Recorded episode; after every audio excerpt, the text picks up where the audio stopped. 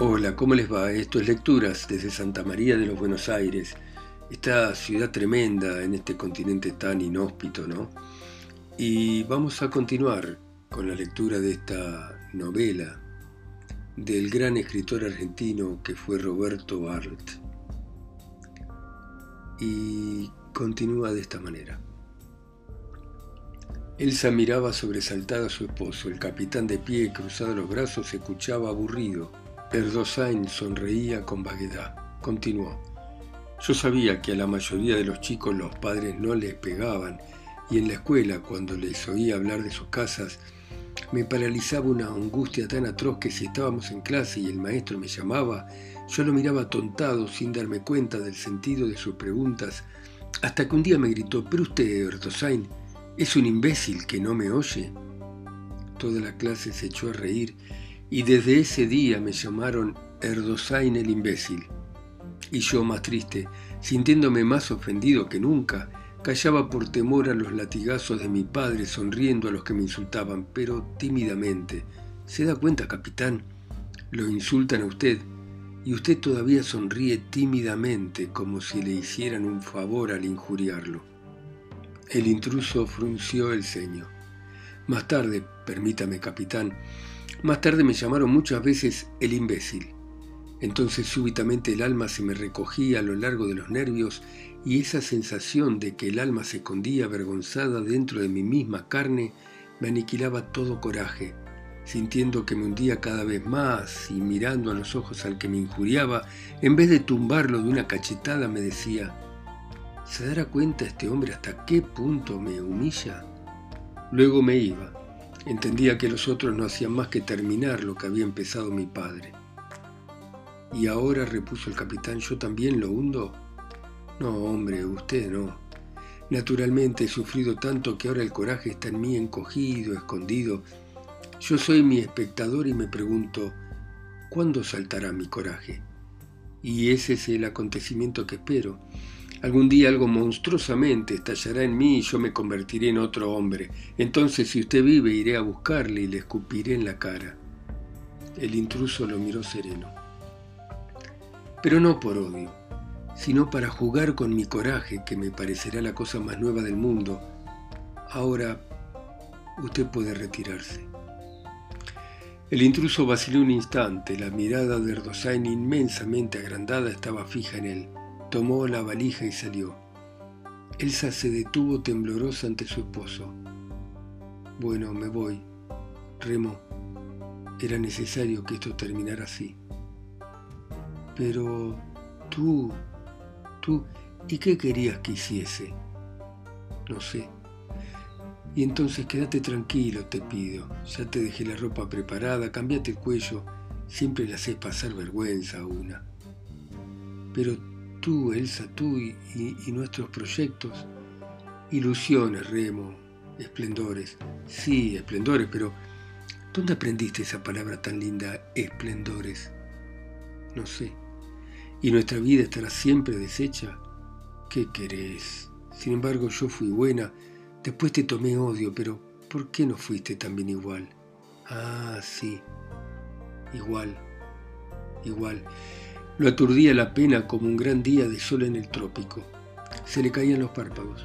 Hubiera querido dormir. El sentido de las palabras hundía en su entendimiento con la lentitud de una piedra en un agua demasiado espesa.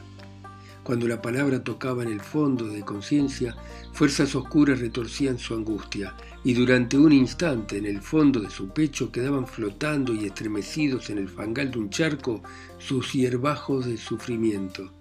Ella continuó con la voz apaciguada por una resignación interior. Ahora es inútil. Ahora yo me voy.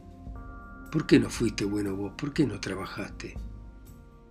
Erdosain tuvo la certidumbre de que en aquel instante Elsa era tan desdichada como él, y una piedad inmensa lo hizo caer al borde de la silla, aplastada la cabeza sobre el brazo estirado en la mesa. ¿Así que te vas? ¿De veras que te vas? Sí, quiero ver si nuestra vida mejora, ¿sabes? Mira mis manos. y desenguantando la diestra la presentó magullada por los fríos, mordida por las lejías, picoteada por las agujas de la costura, oscurecida por el hollín de las cacerolas. Erdosain se levantó embarado por una alucinación.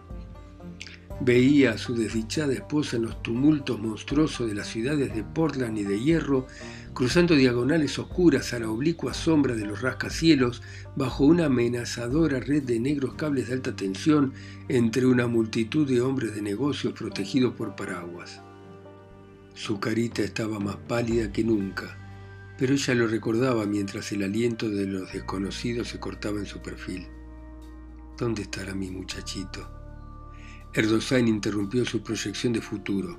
Elsa, ya sabes, vení cuando quieras, podés venir, pero decí la verdad. ¿Me quisiste alguna vez? Despaciosamente levantó ella los párpados. Sus pupilas se agrandaron, la voz llenaba el cuarto de calidez humana. A Erdosain le parecía vivir ahora. Siempre te quise. Ahora también te quiero. Nunca, ¿por qué nunca hablaste como esta noche? Siento que te voy a querer toda la vida, que el otro a tu lado es la sombra de un hombre. Alma, mi pobre alma, qué vida la nuestra, qué vida. Un rizo de sonrisa encrespó dolorosamente los labios de ella. Elsa lo miró ardientemente un instante, luego, con la voz seria de promesas, mira, espérame. Si la vida es como siempre me dijiste, yo vuelvo, ¿sabes? Y entonces, si vos querés, nos matamos juntos. ¿Estás contento? Una ola de sangre subió hasta las sienes del hombre. Alma, qué buena sos, Alma, dame esa mano. Y mientras ella, aún sobrecogida, sonreía con timidez, Erdosain se la besó. No te enojas, Alma. Ella enderezó la cabeza grave de dicha. Mira, Remo, yo voy a venir, ¿sabes?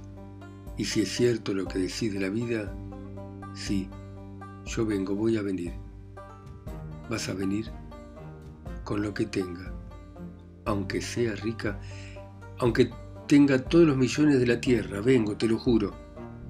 Alma, pobre alma, qué alma la tuya, sin embargo vos no me conociste, no importa. Ah, nuestra vida. Nuestra vida es cierto, nuestra vida. No importa, estoy contenta, te das cuenta de tu sorpresa, Remo. Estás solito de noche, estás solo, de pronto, cric, la puerta se abre y soy yo, yo que he venido. Estás con un traje de baile, zapatos blancos y tenés un collar de perlas. Y vine sola a pie por las calles oscuras buscándote, pero vos no me ves. Estás solo, la cabeza. Decía, habla, habla. La cabeza apoyada en la mano, el codo en la mesa, me mirás y de pronto te reconozco y te digo, Elsa, ¿sos vos, Elsa? Y yo te contesto, Remo, yo vine, ¿te acordás de esa noche? Esa noche es esta noche y afuera sopla el gran viento y nosotros no tenemos frío ni pena. ¿Estás contento, Remo? Sí, te juro que estoy contento. Bueno, me voy. ¿Te vas? Sí. El semblante del hombre se deformó en la súbita pena. Bueno, andate. Hasta pronto, mi esposo. ¿Qué dijiste? Te digo esto, Remo, espérame. Aunque tenga todos los millones del mundo, yo vuelvo. Bueno, entonces adiós, pero dame un beso. No, cuando vuelva, adiós mi esposo. De pronto Erdosain, lanzado por un espasmo sin nombre, la tomó brutalmente de las manos por los pulsos. Decime, ¿te acostaste con él? Soltame, Remo. Yo no creía que vos... Confesa, ¿te acostaste o no? No. En el marco de la puerta se detuvo el capitán. Una flojedad inmensa relajó los nervios de sus dedos.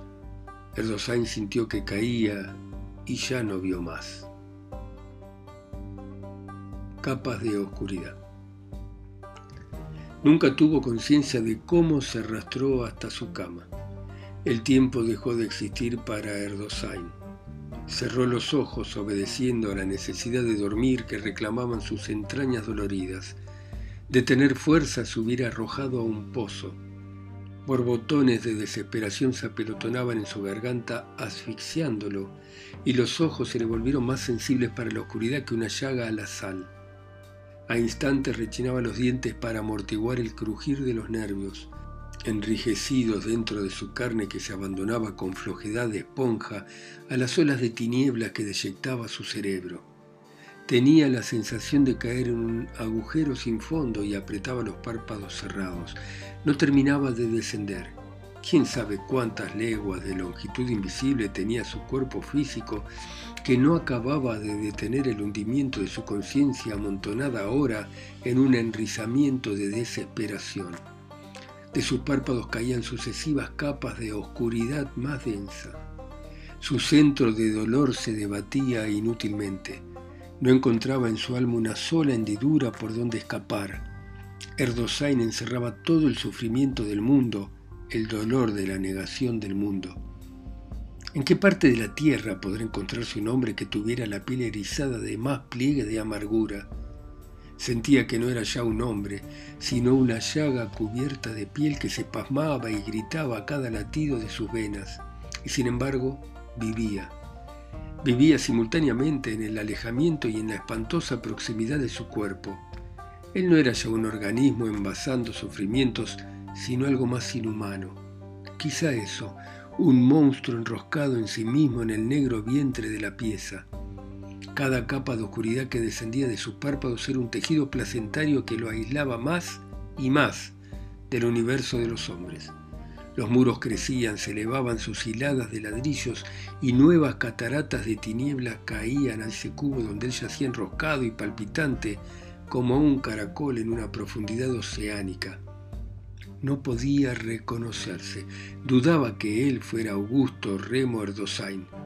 Se apretaba la frente entre las yemas de los dedos y la carne de su mano le parecía extraña y no reconocía la carne de su frente, como si estuviera fabricado su cuerpo de dos sustancias distintas. ¿Quién sabe lo que ya había muerto en él? Solo perduraba para su sensibilidad una conciencia forastera lo que le había ocurrido, un alma que no tendría el largo de la hoja de una espada y que vibraba como una lampria en el agua de su vida enturbiada. Hasta la conciencia de ser, en él no ocupaba más de un centímetro cuadrado de sensibilidad. El resto se desvanecía en la oscuridad, sí. Él era un centímetro cuadrado de hombre, un centímetro cuadrado de existencia prolongando con su superficie sensible la incoherente vida de un fantasma. Lo demás había muerto en él. Se había confundido con la placenta de tinieblas que blindaba su realidad atroz. Cada vez más fuerte se hacía en él la revelación de que estaba en el fondo de un cubo de Portland, sensación de otro mundo. Un sol invisible iluminaba para siempre los muros, de un color anaranjado de tempestad. El ala de un ave solitaria soslayaba lo celeste sobre el rectángulo de los muros, pero él siempre estaría en el fondo de aquel cubo taciturno iluminado por un anaranjado sol de tempestad. Luego, la capacidad de su vida quedó reducida a aquel centímetro cuadrado de sensibilidad. Hasta se le hacía visible el latido de su corazón y era inútil querer rechazar la espantosa figura que lo lastraba en el fondo de aquel abismo, un momento negro y otro momento anaranjado. Con que aflojara un poquito tan solo su voluntad, la realidad que contenía hubiera gritado en sus oídos. Erdosain no quería y quería mirar, pero era inútil. Su esposa estaba allí, en el fondo de una habitación tapizada de azul. El capitán se movía en un rincón. Él sabía, aunque nadie se lo había dicho, que era un dormitorio diminuto, de forma hexagonal y ocupado casi enteramente por una cama ancha y baja. No quería mirarla a Elsa, no, no quería, pero si le hubieran amenazado de muerte, no por eso hubiera dejado de estar con la mirada fija en el hombre que se desnudaba ante ella, ante su legítima esposa que ahora no estaba más con él, sino con otro. Más fuerte que su miedo fue su necesidad de más terror, de más sufrimiento, y de pronto ella, que se cubría los ojos con los dedos, corría hacia el hombre desnudo, de piernas tiesas, se apretaba contra él y ya no rehuía la cárdena virilidad erguida en el fondo azul. Erdosain se sintió aplanado en una perfección de espanto. Si lo hubieran pasado por entre los rodillos de un laminador más plana no podría ser su vida. No quedaban así los sapos que sobre la huella trincaba la rueda de la carreta, aplastados y ardientes, pero no quería mirar. Tan no quería que ahora veía con nitidez cómo Elsa se apoyaba sobre el cuadrado pecho velludo del hombre mientras que las manos de él recogían las mandíbulas de la mujer para levantar el rostro hacia su boca. Y de pronto él se exclamaba, yo también, mi querido, yo también. Su semblante había enrojecido de desesperación, los vestidos se atorbellinaban en torno del triángulo de sus muslos blancos como la leche, y con los ojos extasiados en el rígido músculo del hombre que temblaba, ella descubrió la crin de su sexo, sus senos erguidos. Ah, ¿por qué miraba? Inútilmente, Elsa, sí, Elsa.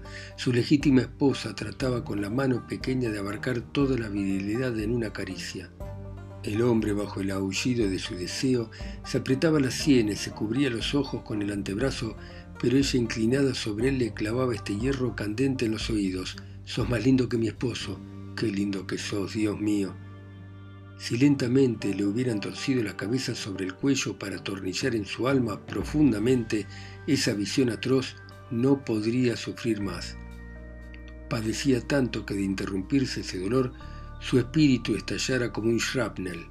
¿Cómo es que el alma puede soportar tanto dolor y sin embargo quería sufrir más, que encima de un tajo le partieran el dorso con un hacha en varias partes? y si en cuatro trozos le hubieran arrojado un cajón de basura hubiera continuado sufriendo. No había un centímetro cuadrado de su cuerpo que no soportara esa altísima presión de angustia. Todas las cuerdas se habían roto bajo la tensión del espantoso torno y repentinamente una sensación de reposo equilibró sus miembros.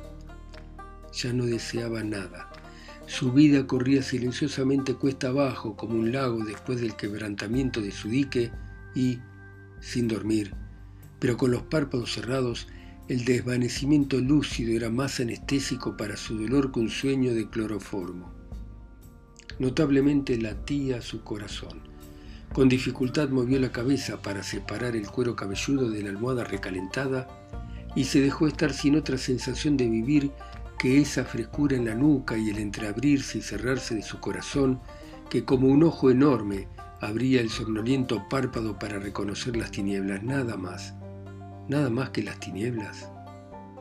Elsa estaba tan lejos de su memoria que en esa hipnosis transitoria le parecía mentira haberla conocido.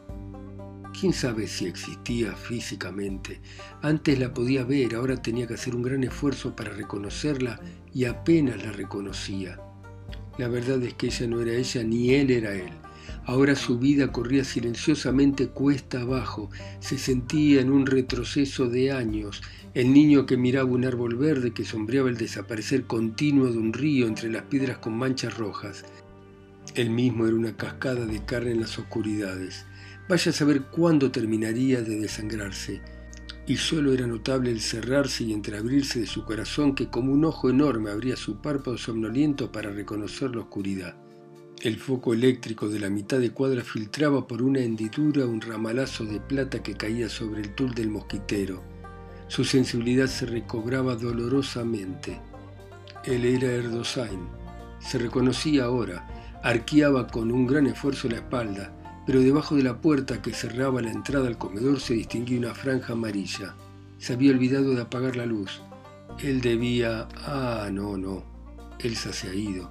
Él debe 600 pesos con 7 centavos a la Limited Azúcar Company, pero no, ya no los debe, sí tiene un cheque. Ah, la realidad, la realidad. El oblicuo paralelograma de luz que llegaba desde la calle a platear el tul del mosquitero era la noción de que vivía como antes, como ayer, como hace 10 años. No quisiera ver esa raya de luz, como cuando era pequeño no quería ver esa claridad azulada que entraba por los cristales aunque sabía que estaba allí, aunque sabía que no había fuerza humana que pudiera espantar esa claridad. Sí, semejantemente a cuando su padre le decía que el otro día le iba a pegar. No era lo mismo ahora. Aquella otra claridad era azulada, esta de plata, más tan estridente y anunciadora de lo verdadero como la luz antigua. El sudor le humedecía las sienes, le humedecía el cerco de cabellos, Elsa se había ido y no vendría más. ¿Qué diría Barsut? La bofetada. De pronto alguien se detuvo frente a la puerta de calle. Erdosain comprendió que era él y saltó de la cama.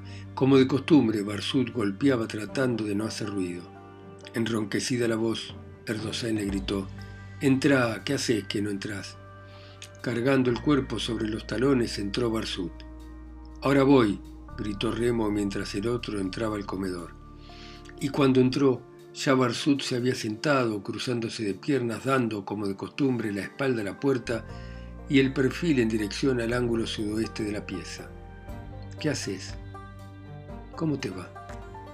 Cargaba el codo en la orilla de la mesa, pues apoyaba la mejilla en la barba y la luz ponía una rojidez de cobre en la blanca carnosidad de la mano. Bajo las cejas, alargadas hacia las sienes, sus ojos verdes atemperaban la dura vidriosidad en una temperatura de pregunta. Y Erdosain distinguía su semblante como a través de una neblina de luces titilantes en lo alto, la frente huida con las sienes hacia las orejas puntiagudas, la huesuda nariz de ave carnicera, el mentón chato para soportar tremendos golpes y el prolijo nudo de la corbata negra arrancando del cuello almidonado. Torpe el timbre de voz, el otro preguntó, ¿y Elsa? Salió Callaron y Erdosain se quedó contemplando el ángulo recto que formaban la manga gris del saco en la blanca orilla de la mesa y la mejilla que iluminaba la lámpara con un rojo de cobre hasta el dorso de la nariz, mientras que la otra mitad del rostro permanecía, desde la raíz de los cabellos hasta el hoyuelo del mentón, en una oscuridad donde la ojera ahondaba un cuébano de sombra. Barsut movía lentamente una pierna cruzada sobre la otra. Ah, escuchó Erdosain y preguntó, ¿Qué decís? Nada. Es que Erdosain había escuchado aquel A pronunciado unos segundos antes, recién ahora. ¿Salió Elsa? No, se fue. Barsut enderezó la cabeza, sus cejas se levantaron para dejar entrar más luz a los párpados y con los labios ligeramente entreabiertos sopló. ¿Se fue? Erdosain arrugó el ceño, examinó al soslayo los zapatos del otro y entrecerrando los párpados, espiando con esa mirada filtrada a través de las pestañas y la angustia de Barsut, dejó caer lentamente. Sí, se fue. Con.